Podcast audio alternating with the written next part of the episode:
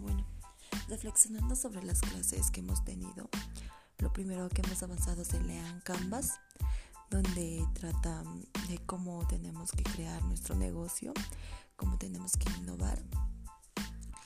Pero esta vez cambia lo que es en el segmento de, de clientes, también lo que cambia es en, el, en la propuesta de valor el segmento de clientes tiene que ser dirigido más que todo para los colaboradores.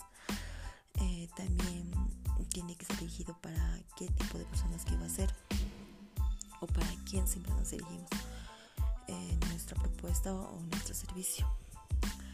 En el segmento de valores, eh, nadie está, sea, qué cosa vamos a ofrecer a los clientes o qué buenos resultados podemos dar. Eh, también hay otros como el canal, eh, cómo lo podemos distribuir por los diferentes canales, como puede ser por eh, servicio a domicilio, nos puede ser um, también puede ser por redes sociales o personas. En la relación con el cliente,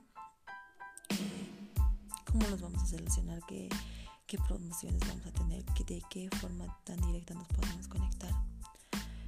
En los costos va a ser también lo que eh, qué costos vamos a tener sobre sobre nuestro negocio. Puede ser también los costos de servicio, costos de maquinaria, nuestros sueldos y salarios, nuestros servicios básicos. También tenemos lo que es el, la actividad clave, donde qué actividades vamos a darles, como decir las promociones o si no, cómo nos vamos a dirigir con nuestros clientes.